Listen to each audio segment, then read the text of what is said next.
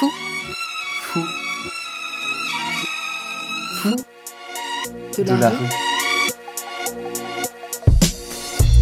Des regards. Des gens. Du quotidien. Nul.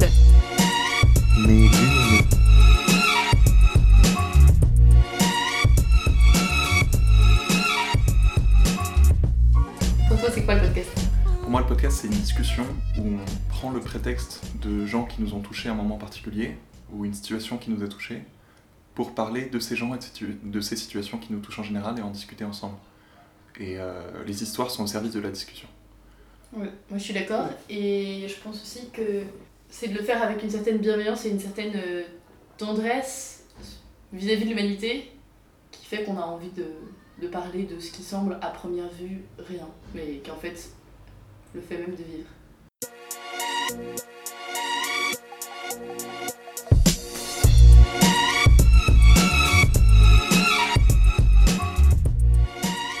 Donc on est à Paris, c'est la canicule, et je suis allée me balader dans un parc, dans un square, pour euh, voilà, euh, regarder un peu les gens.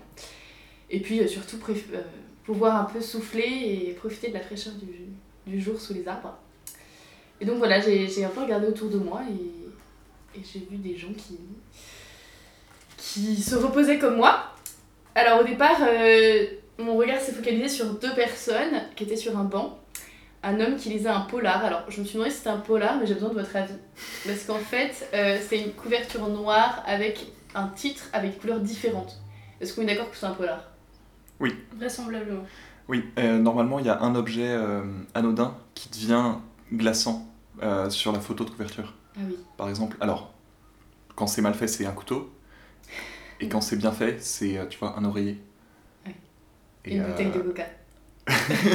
laissé à l'abandon. Alors, j'ai Marqué la bouteille de coca marquée d'un prénom euh, personnalisé. Ah oui. Euh, ben ça c'est. Mais alors c'est pas du tout ce qu'il y avait sur la couverture. Donc j'ai pas pu savoir. En revanche, je me suis focalisée sur le fait qu'ils portaient des chaussettes et je me suis demandé pourquoi. Parce qu'en fait ils étaient deux. Il y en avait un à chaque euh, bout du banc et les deux portaient des chaussettes. À l'autre bout du banc, donc l'homme a ouvert sa chemise, qui prouve qu'il a chaud, euh, sur son torse. Ou il qu'il a est une... très fier de son corps. oui, c'est aussi une possibilité. Euh, D'autant que comme il portait des lunettes de soleil, Ouais. je pense que ça va dans le sens d'un ego surdimensionné. Euh, non, non, j'exagère, là c'est pas très bienveillant. Les lunettes de soleil, c'est forcément l'ego. Mais non, mais c'est juste que c'est euh, genre euh, une posture. Quand t'es sur un banc avec les coudes, tu sais, un peu écartés qui se reposent, et un- une chemise ouverte sur un torse et des lunettes de soleil. C'est que oui, tu es soit fier de toi, soit italien. Ouais, et je pense que c'était une solution. Il avait des casquettes aussi et un short rouge. L'homme qui lisait à l'autre bout, à l'autre bout du banc avait euh, une barbichette et un t-shirt avec écrit Quick the je sais pas quoi Quicksilver euh, avec autour de son cou une serviette et ils se parlaient. Mais là où c'était un peu intéressant, c'est que je me suis demandé est-ce qu'ils se connaissaient avant, avant de se rencontrer ou pas? Par exemple, il y avait un sac au milieu d'eux euh, et comme ils étaés à l'autre bout du banc, d'habitude quand on met son sac à côté, ça signifie euh, excusez-moi, j'ai pas trop envie sur un banc public que vous veniez Ouais. vous asseoir à côté de moi. Oui, bien sûr. Donc s'ils se connaissaient, ils n'auraient pas fait ça. Ça d'ailleurs, on pourrait en parler de, des sacs posés à côté. Pourquoi? J'ai une théorie sur le train avec euh, les, les sacs posés à côté. De- Il y a des deux familles qu'il y a dans le train. Dans un train, on a tous envie d'être tout seul, qu'il n'y ait personne à côté de toi. Tous. C'est universel, ok? On est d'accord avec ce, ce premier axiome. Oui. Deuxième axiome, quand on monte dans un train, il y a des gens qui ont à côté d'eux un sac posé et d'autres qui n'en ont pas. Or, tous ont envie d'être seuls. Du coup, la différence, c'est qu'il y en a qui l'imposent au reste du monde, que ici on ne s'assaiera pas, et les autres qui euh, disent bon bah moi je veux bien consentir à même si ça m'ennuie. Euh, CF axiome 1. oui. Et du coup, à côté de qui veut-il mieux s'asseoir? Parce qu'on peut tout à fait aller à côté de quelqu'un qui a mis son sac et dire Excusez-moi, est-ce que je peux m'asseoir? Il se sentira obligé, il se sentira morveux, il enlèvera son sac. Est-ce qu'il vaut mieux embêter quelqu'un qui était méchant ou se complaire à l'ordre et, euh, ne- et se dire qu'on en mettra moins un gentil? C'est vrai que la facilité, c'est de choisir le gentil, parce qu'on a l'impression qu'on est quand même le bienvenu alors qu'on l'est pas. Alors qu'on l'est pas, ouais. Et c'est plus confortable. Du coup, il faut peut-être punir le méchant. Oui, euh, oui c'est vrai. Après, moi, à titre personnel, dans le bus, par exemple, enfin dans les cars, pas, pas dans les bus parisiens, j'ai toujours mis mon sac à côté de moi. Je- je- J'espère de toutes mes forces que personne ne se mette Attends, attends, tu es, du co- tu es dans le camp des méchants? Je suis désolée de le dire. Pas dans les trains. Plus jamais je ne veux t'entendre employer le mot manspreading. Non, mais pas dans les trains, mais dans les, dans les cars, évidemment. Dans les cars, t'imagines, dans les, dans les minibus, les et tout. Évidemment, tu mets ton sac, t'espères de tout ton cœur que. D'ailleurs, tout le monde fait ça. Puis au moment où la somme des personnes qui sont arrivées est supérieure à la moitié des places du bus, tu commences à te dire, bon, ça va arriver. Et d'ailleurs, comment, euh, qu'est-ce qui fait que les gens choisissent de se mettre à côté de toi ou à côté de quelqu'un d'autre? Bah, c'était sympa. c'est vrai, non? Oui, euh, alors personnellement, euh, si je vois euh, un skinhead ou quelqu'un comme Marie Tro, euh, spontanément j'irais plutôt euh, du côté de Marie voilà, même si je l'embête et que Même si en fait je suis spontanément j'aurais plutôt envie d'embêter le skinhead que. Après, il faut penser que t'as 10 heures de bus avec lui jusqu'à Toulouse, donc non, hein. tu ne t'imposes pas ça. Donc voilà. Donc spontanément, t'es tiré vers Maritro, c'est drôle, faudrait faire un, un test de personnalité basé là-dessus. On te met dans un bus avec plein d'autres gens, et on met des sacs à côté de tout le monde, on fait entrer des nouvelles personnes, et on regarde qui a plus de popularité. On répète ça 100 fois, et puis on voit euh, qui attire le regard ou pas. sociologie. J'aimerais tellement faire ce genre de choses. Mais oui, c'est beaucoup trop bien je trouve ça un peu flippant. Et ensuite, tu ferais des critères, euh, C'est horrible tu en sais, fait. euh, comme les savants nazis, en mesurant Oui, les cartons des yeux. Bah, non mais exactement, après tu peux complètement délirer en mode ah oui, euh, tel type de personne est attirante, tel autre ne l'est pas. Ouais. Après, ça recouvre une réalité, il y, a- il y a vraiment des préférences. Mais bon. Alors, ça pour dire que ces deux personnes qui sont sur ce banc, je ne saurais pas si ils se connaissaient avant ou pas. Euh, mais en tout cas, j'ai remarqué qu'ils parlaient de temps en temps et que l'homme avait abandonné la lecture de son polar qui finalement ne devait pas être si passionnant que ça. Euh, j'ai retenu trois mots dans leur, euh, dans leur conversation qui m'arrivaient de très très loin. Fraîcheur, à 3h du matin et hippopotame. Et je me suis dit, hippopotame c'est quand même drôle, pourquoi ils ont parlé d'un hippopotame? Bah, ça colle bien avec le reste. Comment tu obtiens de la fraîcheur à 3h du matin sans hippopotame? Non mais franchement, je me suis dit, mais ouais, j'ai jamais utilisé ce mot-là. Bon, alors voilà, je sais pas du tout pourquoi ils ont parlé d'hippopotame, mais euh, le reste de la conversation était parfaitement inaudible. Ce qui se passait autour, c'était euh, bah voilà, la vie tranquille parisienne. Il y avait un homme qui faisait de la musculation sur des machines du square, et je me suis dit, mais quel courage Je veux dire, il fait encore 32 degrés, il y en a qui portent des chaussettes, mais il y en a qui font de la musculation. Tu sais, les machines un peu bizarres là où tu es censé te, te remonter tout seul à la fin de tes bras. Euh, bon, il y avait des enfants qui jouaient, il y avait une maman avec un grand turban gris Mini, mini parenthèse sur la musculation de rue. Je vais pas révéler de grands secrets, mais un jour que je me baladais dans la rue avec une Twita, dont nous tairons le nom, qui n'est pas ici, elle m'a dit qu'elle aimait beaucoup voir des jeunes hommes faire de la musculation de rue sur les agrès. Mais non de, de la musculation de rue dans les squares Oui, tu, enfin là, où- là où c'est prévu, tu sais, souvent Ah t'as des ouais. parcours sportifs, des, euh, des machins dans les squares ou sur les Trop quais. Alors moi ça n'a pas du tout été mon fantasme, ou je sais pas quoi d'ailleurs, mais... Mm. Alors, Elle, est- elle je- était mariée, voilà. Pour, euh, Ah non, pour on va resserrer euh, les taux sur cette brave Twitter. non mais donc tout ça pour vous dire que voilà, il y a des gens qui sont courageux. Euh, donc j'ai vu aussi donc une maman avec un enfant sur sa pelouse, somme toute euh, assez logique dans des squares. Elle portait un grand turban gris et elle s'amusait avec sa toute petite fille. Euh, Il y avait un couple sur un banc comme dans tout square, il y avait un couple allongé comme dans tout square, Ouais. il y avait une femme tatouée qui buvait du bubble tea parce qu'on est dans le 13e arrondissement et le bubble tea il y en a partout. Et d'ailleurs c'est pas bon, je précise, vous aimez le bubble Je tea n'ai jamais goûté. C'est dégoûtant. Alors, j'habite dans le 13e arrondissement, Oui. on est en train d'enregistrer dans le 13e arrondissement, et je ne sais pas ce qu'est le bubble tea. Non. Le bubble tea, c'est euh, en gros une boisson dans laquelle tu as des espèces de perles gluantes, euh, le tout étant aromatisé à la mangue ou à je ne sais quoi d'autre. Et c'est censé être super bon, et ça vient d'Asie. Tu, tu, tu corrobores ma définition? Euh, J'aurais dit ça spontanément, mais comme je n'ai jamais goûté, euh, je saurais. Alors c'est pas bon du tout, hein. Vous vous imaginez que c'est super bon, tout le monde vous dit ouais le bubble tea. D'abord le mot bubble tea, ça donne trop envie, tu vois, on a l'impression que ça. Mais en fait pas du tout. Un ami m'a dit que ça explosait dans la bouche. Ah ouais, mais non, ça, ça, ça c'est de la pub, tu vois, c'est du marketing. Les gens nous trompent. En fait, c'est juste dégoûtant, mais ça n'a pas de goût comme tous les trucs asiatiques. Mais là, c'est méchant. Oh J'arrête, j'arrête, j'arrête. Est-ce qu'on bipera ça? Non, non, je, je suis totalement injuste, pardon. C'est la chaleur. Donc, bon, disons que certaines choses parfois manquent d'épices, mais pas toutes. Bubble tea manque d'épices. C'est euh, le plus élégant rattrapage que j'ai jamais entendu. Certaines choses parfois, mais pas toutes. Voilà, voilà. Euh, sinon, deux hommes habillés de façon euh, assez, euh, bon, plutôt à l'africaine tout simplement, parlaient un dialecte inconnu à mes oreilles, ce qui est tout à fait normal puisque je ne parle aucune langue venue d'Afrique. Euh, donc c'était facile que ce soit inconnu. Mais surtout, euh, j'ai vu aussi un homme adossé à un arbre qui fumait. Et d'ailleurs, je crois qu'il ne fume pas que euh, de la cigarette euh, habituelle. Du tabac. Mais euh, oui, du tabac, c'est ça, la cigarette habituelle. Il y avait un profil grec, les- la peau mate, la quarantaine. Qu'est-ce qu'un profil grec? Ah, un profil grec, c'est un profil euh, régulier, tel qu'on l'imagine sur euh, les sculptures grecques. Ah, d'accord. Et tu parles juste du visage? Oui. Ok. Ah oui, oui, non, il n'était pas en mode euh, figé. euh. Non, ça, ça existe le corps en profil grec, en profil grec. Bah, il y a. les- Oui, les canons de la beauté, ça s'arrête pas que euh, au Ah trait du oui, visage. Non, non, non, non. Alors, non, non, il avait un profil de visage grec, euh, ce qui est évidemment faux, puisque en réalité, le profil grec n'existe pas. Euh, il secouait souvent la tête pour dire oui ou non et remuait les lèvres, donc je me suis dit qu'il était dans un grand débat intérieur. Euh, à côté, il y avait une petite. Il avait pas d'écouteurs Non. Ah oui, d'ailleurs, la fille qui buvait du Ah, bubble tea, elle écoutait de la musique. Ou alors un, un podcast d'ailleurs, je sais pas, parce qu'elle avait juste des écouteurs dans les, dans les oreilles. Mais je lui ai pas demandé ce qu'elle écoutait. Ensuite, donc il y avait une petite fille qui grimpait sur une cage à écureuil, tandis qu'un autre petit garçon avait été grimpé dans un arbuste au milieu d'un massif de fleurs, ce qui est quand même une version beaucoup plus euh, poétique de la cage à écureuil. Il portait un maillot de foot Fly, Fly Emirates, et là j'ai besoin de vous, est-ce que c'est bien le PSG Oui. Oui. Donc voilà, donc il était sans doute fan du PSG parce qu'il va avoir quand même que 5 ans, ce qui n'est pas très très vieux pour être fan du PSG. Enfin, deux jeunes femmes. Ah non, pas du tout, je dis n'importe quoi. Il y avait deux jeunes qui n'étaient pas des femmes, qui étaient des hommes, qui avaient aussi des torses nus, qui buvaient des bières, et sur le paquet de tabac, qui était en fait une sorte de pot en carré en fer, je n'avais jamais vu ce Attends, de attends, truc. attends, attends, attends, je, je comprends rien du tout. Ok, je parle beaucoup trop vite. Bon, le der- les dernières personnes euh, Ouais. à- alentour Elles boivent. boivent de la- enfin, boi- alors, elles avaient des, un pack de bière posé sur la terre. Parce que là, j'ai remarqué dans les squares, il n'y a pas vraiment de pelouse. hein. Ça, c'est une grande arnaque. hein. Il y, a, il y a- il y a des bouts d'herbe au milieu de, de terre battue. Ah oui, à Paris, beaucoup. Ouais. Ah ouais, c'est terrible. Donc en fait, la Au Luxembourg, existe aux. Tuileries, c'est de la poussière. ouais. Bah là, euh, c'était euh, parc choisi. De choisi? Bon, pas très très loin d'ici. Et, vraiment, euh, il n'y avait pas vraiment de pelouse. Donc bon, voilà.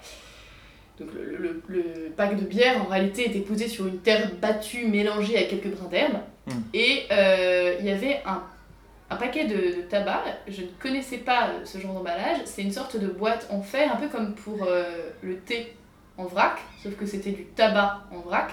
Et dessus, il y avait écrit Rauchen ist tödlich, c'est-à-dire euh, fumer Tue. tue, est mortel. Donc j'imagine qu'ils sont allés avant dans un trip à Berlin, qu'ils ont ramené euh, ce paquet et qui euh, fumaient tranquillement. Euh, bon, mais c'est vrai qu'on aurait pu aussi imaginer hein, tout un tas de trucs au- autour de ça. Et surtout, je me suis demandé pourquoi en, en France on faisait des, des paquets de tabac plutôt comme des enveloppes. C'est beaucoup moins sympa en fait. Ouais, ouais, le paquet de thé, c'est pas mal. Le Bon, paquet- ouais. bon argument marketing. C'est- c'est- c'est Mais ils ont cool. pas exactement le même rapport au, au tabac en Allemagne. Tu sais, tu peux acheter tes clopes dans des distributeurs automatiques Ah oui, c'est vrai, ouais. et il y a des pubs, il y a des affiches dans la rue Ouais. pour, les, pour des cigarettes, ce qui est interdit en France. Encore, encore aujourd'hui? Ouais, j'en ai vu, euh, je crois bien parce que j'en ai vu il y a pas très longtemps, quelques années. C'est fou. Hein. Mais d'ailleurs, il y avait encore, euh, alors moi quand j'étais en Autriche, mais c'était il y a 5 ans, il y avait encore des endroits où il y avait vraiment à l'intérieur des cafés euh, l'endroit pour fumer et l'endroit pour ne pas fumer. Et ça posait aucun problème quoi. Alors Mm. que nous on est vraiment habitués en France à ce que ce soit un scandale que quelqu'un puisse fumer dans un, un intérieur. Moi je me rappelle quand j'étais rentrée dans les cafés, j'étais genre, euh, vraiment choquée quoi. Je me disais, mais c'est n'importe quoi. Je- je- Mais c'est aussi notre génération, je pense. Je me rappelle qu'on n'était pas vieux quand la loi est passée euh, d'interdiction de fumer dans les lieux comme les restaurants et tout.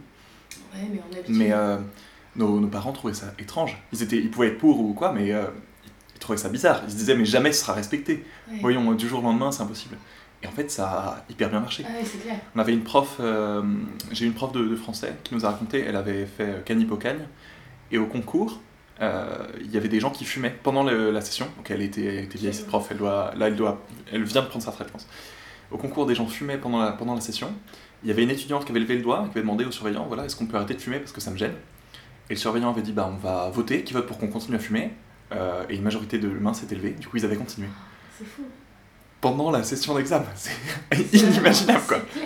et j'imagine trop bien, euh, ça devait être dans les années 60, vu son âge, des, euh, des étudiants chevelus écrasant leur mégot en tout en réfléchissant à leur disserte. c'est- tellement un geste esthétique. ouais, écraser le mégot complètement. ouais. Ouais, en pensant à Heidegger. Cela dit, Du bras tendu. ouais. ça, ça repose la question de démocratie et de bien commun, parce que la majorité euh, n'a pas forcément voté pour le... Ah oui, bah opprimer la d'autres. directement. ouais. Voilà, voilà, et alors les, les deux dernières personnes que j'ai croisées en quittant le square, c'était deux personnes handicapées en fauteuil qui étaient à, l'ombre d'une allée. Je me suis vraiment dit que dans ces quelques mètres carrés, il y avait finalement toute la société qui était présente, tout en ayant très chaud. Bref, une expérience commune finalement.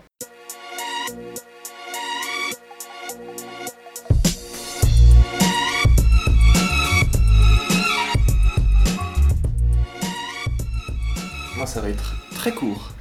C'était vendredi soir dernier, euh, 21 juin, la f- au moment où on enregistre, c'était la fête de la musique. Et euh, qui dit fête de la musique dit plein de gens dans les rues. Il faisait déjà assez chaud, c'était pas la canicule, mais il faisait assez chaud. Et euh, forcément, les métros vers minuit et demi, une heure, revenant du centre de Paris, étaient pleins à craquer de gens serrés les uns contre les autres.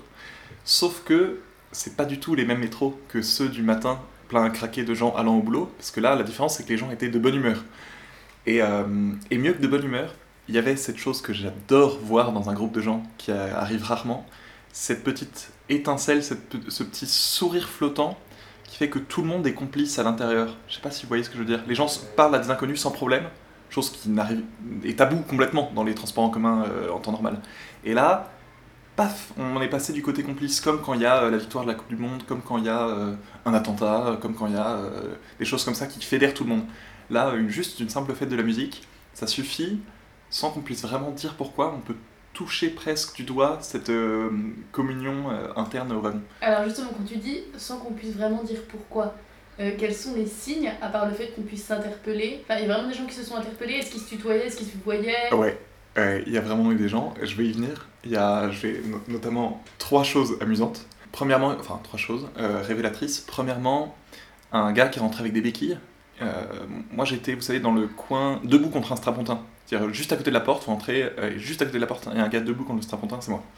Un gars rentre, essaye de se glisser à côté de moi avec des béquilles, et euh, visiblement souffrait, puisque vraiment le métro, vous n'imaginez pas son état de, de blindage, mais les gens appuyaient des deux bras pour- sur la foule pour la densifier et rentrer. Oh là là. Et du coup, euh, je lui demande euh, Ah, vous avez mal à quelle jambe En me disant peut-être qu'on peut s'arranger pour le mettre dans une position qui va. Et il me répond en me tutoyant et hyper euh, de bonne humeur en fait en disant Oh non, mais ça va, ça passera, t'inquiète, euh, aucun souci, euh, mec, euh, et tout. euh. oh tiens, t'as un ukulélé dans ton sac, euh, trop bien Quelques minutes après, deux gars à côté de nous, un peu plus loin, euh, il y en a, ils discutaient tous les deux, ils étaient visiblement amis, et on approche de leur station, ils en parlent, et il y en a un qui dit à l'autre euh, Pour sortir, ça va être pire qu'un accouchement.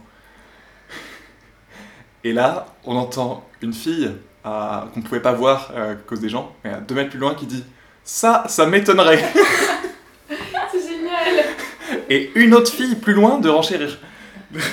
C'est excellent. Tout le monde très complice, les deux gars du coup éclatent de rire, et celui qui avait, qui avait parlé dit C'est vrai que finalement, j'en ai pas vécu, et j'espérais ne pas en vivre. C'est pas mal, mais on se demande pourquoi finalement il y a besoin d'une fête de la musique pour qu'on arrive à ce degré de détente et de complicité. Bah, Il y a aussi l'horaire, Ouais, il y a l'horaire, une heure du genre matin. 1h du matin. Ouais. Le fait que. L'alcool sans doute un peu, Ouais, c'est vrai. Alcool, mais un peu. nuit. Il y avait personne de ivre mort. Que c'est vrai que ça donne envie, on se demande pourquoi dans la vraie vie, enfin dans la vraie vie, c'était tout à fait la vraie vie, mais pourquoi dans le quotidien, habituellement, en fait, on, on tire la tronche, on s'envoie des trucs méchants dans la figure.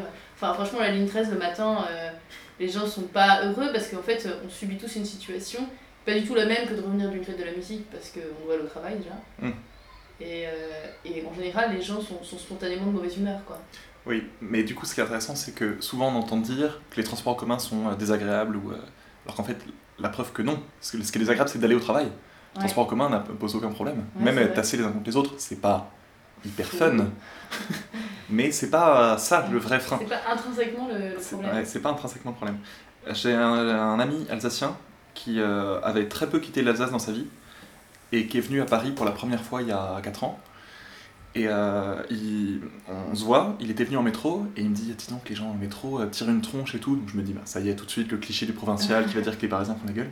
Et il dit Je suis entré dans le wagon. Comme d'habitude, quand je rentre quelque part, j'ai dit bonjour et personne ne m'a répondu. C'est génial On devrait tous faire ça. Oui. Donc- Cela dit, moi ça m'est déjà arrivé de chanter avec des amis dans le métro. Oui, bon. Euh, parce qu'on revenait d'un truc un peu exaltant. Et euh, les gens, eh ben, euh, ils étaient plutôt contents. Et euh, il y avait une dame qui nous a remerciés et tout. On demandait, pas, on demandait pas une d'argent, on a, on a commencé à chanter comme ça euh, en mode tranquille quoi. Moi, ça m'est arrivé de chanter euh, dans le bus à Rome avec des amis parce que, euh, bon, pareil, on était euh, d'excellente humeur. Et euh, un homme s'est mis à nous engueuler en italien en disant qu'on n'avait pas le droit de faire ça, que c'était n'importe quoi, Ah, euh, là. qu'on dérangeait tout le monde. Et Et ben, on a arrêté de chanter. Mais euh, Alors, est-ce que vous avez compris ce qu'il a dit parce que vous parlez italien? Ou est-ce que son intonation et ses mimiques étaient parlantes d'elles-mêmes? Euh, alors l'une d'entre nous parlait italien, elle nous a donc traduit euh, après coup précisément. Il a même précisé on n'est pas dans une église ici. Alors que en fait, ben, on chantait des chants euh, on ne peut plus Profane profanes. Et, et effectivement, il était très. C'était un italien, donc très expressif dans la gestuelle. donc on comprenait bien qu'on l'avait agacé. Interlude. Un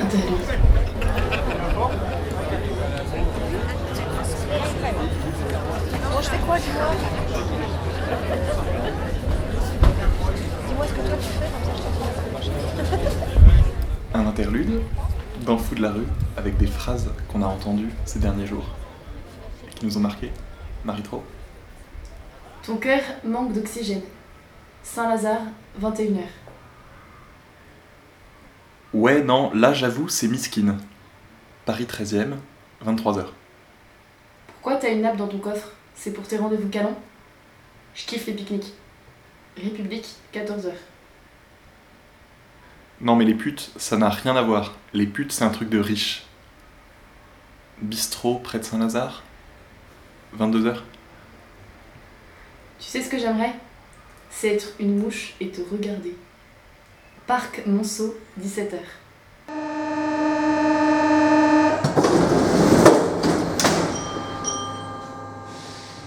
Alors, Bartiméa, tu as une histoire à nous raconter. Oui. et que je suis très contente de raconter parce que comme je l'expliquais, euh, je- j'ai envie d'en parler à tout le monde mais ça n'intéresse personne, du coup je profite du cadre de ce, de ce podcast pour le faire.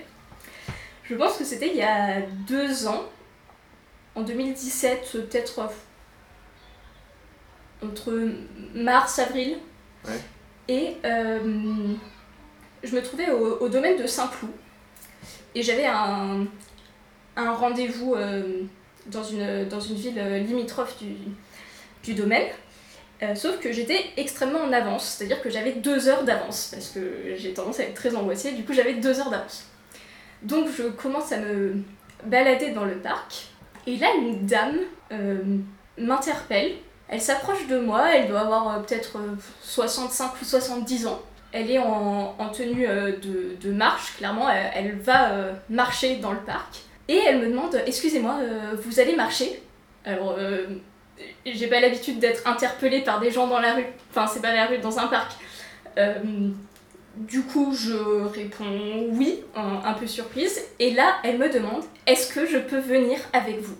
Alors, j'étais complètement prise au dépourvu. Euh, clairement, j'avais pas du tout, du tout envie que quelqu'un vienne marcher avec moi. C'était clair et net. Euh, mais comme je n'avais pas le courage de l'envoyer balader, je lui ai répondu euh, oui, oui, pas de souci, euh, vous Oui. qu'à venir. On n'a on n'a pas de processus mental pour gérer ça. On n'a pas de convention sociale pour gérer un inconnu qui demande si on peut marcher avec nous. Notre cerveau il bug, il est obligé d'improviser quelque chose. Complètement. Et du coup, t'es obligé d'accepter à ce moment-là. À ce moment-là, oui. Euh, surtout que je me sentais pas particulièrement en danger avec elle, effectivement, si, si ça avait été quelqu'un d'autre, peut-être que j'aurais eu le courage de, de refuser, franchement, mais là, euh, Elle était trop gentille, quoi. voilà, là, elle avait l'air Si vraiment seulement elle avait la jambe méchante, t'aurais trouvé un prétexte. Mais c'était vraiment complètement improbable comme situation. Et du coup, nous commençons à, à nous promener. Le domaine est absolument gigantesque, donc nous l'avons parcouru ensemble pendant une heure et demie, tout de même. Une heure et demie C'est long. Une heure et demie.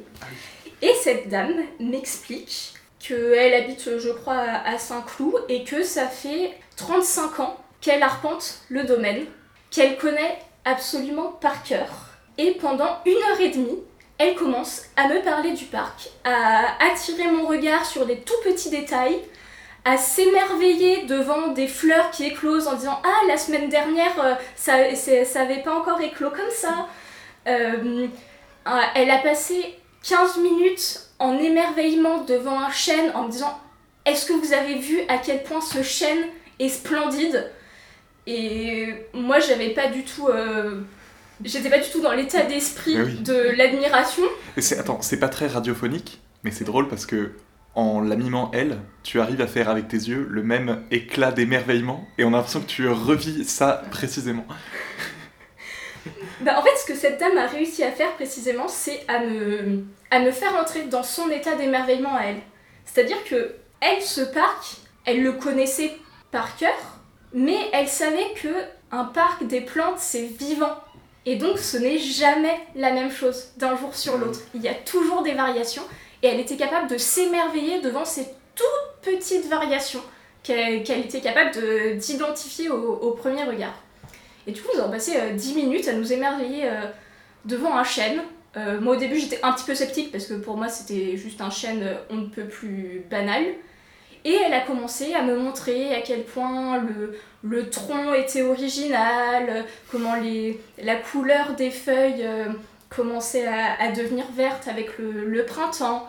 Et voilà, j'étais. euh, Est-ce qu'elle t'a parlé de- d'elle-même? Est-ce qu'elle t'a dit euh, comment elle s'appelait, euh, ce qu'elle faisait dans la vie Alors, pendant l'heure et demie que nous avons passé ensemble, absolument pas. C'est juste à la toute fin, au moment où nous nous sommes séparés, que je lui ai demandé euh, comment elle s'appelait, et je crois me souvenir qu'elle s'appelait Monique. D'accord. Voilà, et donc euh, je lui ai donné mon prénom et nous nous sommes séparés. En vous serrant la main? Euh, non, même pas.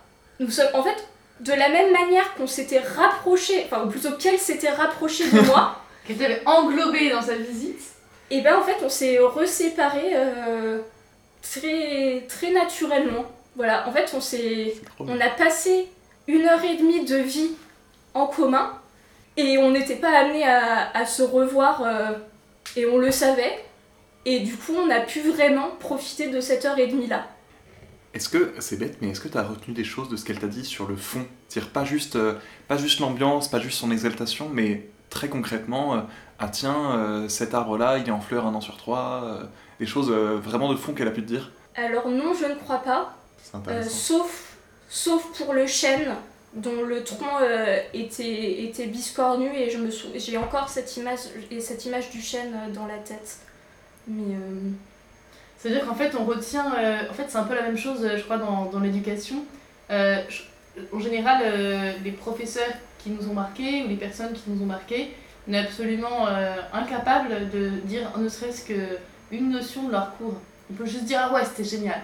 Mais en fait, ou alors parfois il y a une notion, ou même une phrase complètement débile qu'il a dit un jour, ou vraiment qui est pas du tout sur le fond. Donc en fait, c'est assez intéressant parce que finalement, ce qui nous marque dans la vie, c'est vraiment les. C'est pas tellement le contenu euh, formel que la relation, le, la manière dont on a pu. euh, Enfin, ce que tu disais, vivre euh, une heure et demie en commun. Et est-ce qu'elle, elle avait conscience que elle t'avait un peu embarqué dans un truc bizarre ou pas?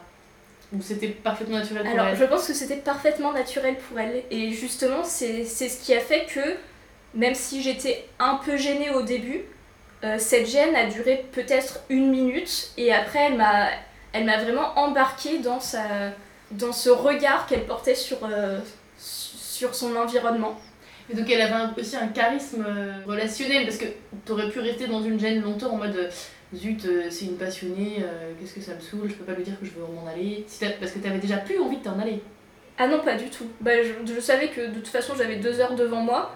Cette dame me paraissait sympathique, effectivement assez charismatique dans la manière dont, dont elle était capable de d'attirer mon regard et de créer mon, émerveillement sur les, ce, ce qu'on voyait, ce qui nous entourait. Et du coup, euh, j'ai effectivement, j'ai décidé d'en profiter. euh, c'est venu assez spontanément. Est-ce que t'es retourné depuis dans le parc Alors oui, j'y suis retournée euh, assez régulièrement. et t'as repensé à la visite? Euh, J'y repense, euh. Du coup c'est une visite guidée. J'y repense euh, quasi systématiquement. Ah oui. C'est pour Ah, moi ça- c'est c'est vraiment euh, pour moi le, parc de Saint-Cloud est vraiment euh, lié à ce- cette dame, à cette Monique c'est excellent. et à ce jour-là, et à ce jour-là précisément. à cette discussion-là. En ouais, fait c'est pas grave, le, le domaine de Saint-Cloud c'est c'est le domaine de Monique. Oui, tout à fait. c'est drôle. Et il y avait une, euh, une petite scène que, que j'ai beaucoup aimée à l'intérieur de cette scène plus globale. Ouais.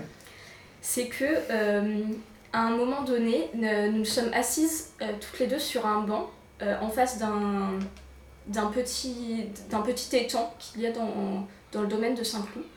Je pense qu'il devait y avoir un sol pleureur, enfin en tout cas il, y avait, il y avait des arbres autour de, de cet étang, il y avait des canards également, et surtout il y avait une petite fille de peut-être 3 ans et demi, 3 ans et demi, 4 ans, qui était là euh, avec sa maman et qui jouait, euh, voilà, qui courait de partout. euh.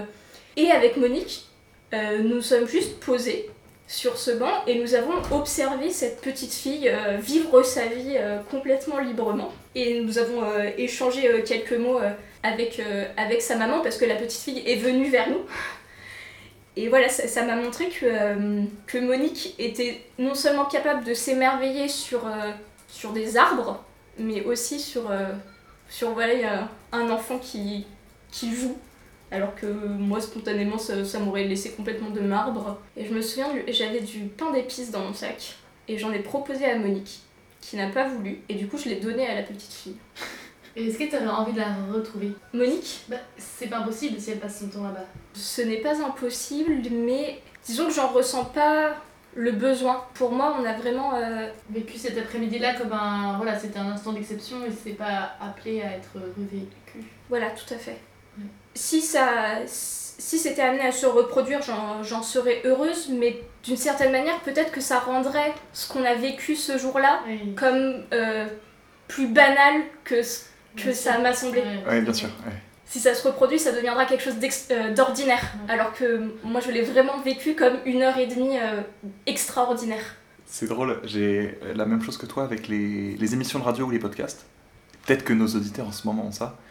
Si je vais à un endroit où je n'ai jamais été en en écoutant un, à vie, c'est, euh, les deux sont associés complètement parce que le, la radio c'est quelqu'un qui te susurre dans l'oreille pendant une heure, tu vois. C'est, euh, c'est ce même genre de proximité spontanée avec un inconnu, sauf que pas si spontané que ça, puisque euh, de son point de vue c'est fait pour, et puis à sens unique aussi. Mais, euh, mais ensuite, forcément, là, je sais qu'en allant à des endroits, je peux repenser à une émission que j'ai écoutée il y a quelques années, ou même en rejoignant au même jeu auquel je jouais à ce moment-là, au même jeu vidéo, le même endroit de la carte, machin, je repenserai forcément à telle émission de France Culture qui a été diffusée il y a trois ans et que j'écoutais à ce moment C'est excellent. C'est souvent le cas aussi euh, avec, les livres qu'on lit pour les lecteurs.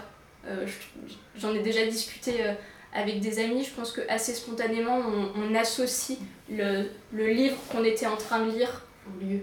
au lieu dans lequel on l'a on l'a lu. Et la musique, évidemment. Oui, la musique, bien sûr. ouais. Un peu plus, plus facilement. Ouais.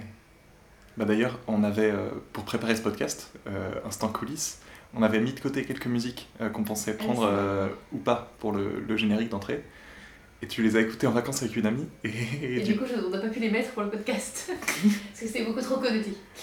La, la, la connotation d'une musique est, est quelque part un impératif auquel on ne peut pas déroger. Oui. C'est beaucoup trop connoté, c'est vacances à elle. Ah d'accord. Ouais. En fait, on... ouais, c'est fou à quel point c'est pas du tout neutre. Euh, Moi, il y a des musiques, je peux très bien dire voilà, j'étais dans le train entre Fribourg et, et Berne, j'ai écouté telle musique-là, il se passait ça dans ma vie, et à jamais la musique sera marquée. Je veux dédier ce poème à toutes les femmes qu'on aime pendant quelques instants secrets. À celles qu'on connaît à peine, qu'un destin différent entraîne et qu'on ne retrouve jamais. On s'arrête là On s'arrête là. Très bien. Merci beaucoup, Martimia, d'être venue avec nous. Ben, merci de m'avoir invité. On pensera désormais à Monique quand on ira à 5 ans. Non, il faut. C'est drôle, je suis... C'est que le deuxième numéro et je suis de plus en plus convaincu que ce genre d'histoire est arrivé à absolument tout le monde. Une, euh, une rencontre avec un inconnu comme ça. Pense que si un jour je, je n'ai rien à, à raconter, j'ai un historique de rencontres dans le train notamment, incroyable avec des gens, on a de la matière encore. dont les yeux, charmants paysages, font paraître court le chemin qu'on est seul peut-être à comprendre et qu'on laisse pourtant descendre sans avoir effleuré la main. à celles qui sont déjà prises et qui vivant des heures grises près d'un être trop différents. Vous en inutile folie, laissez voir la mélancolie d'un avenir désespérant. Chères images aperçues, espérance d'un jour déçu, vous serez dans l'oubli demain. Le bonheur survienne, il est rare qu'on se souvienne des épisodes du chemin.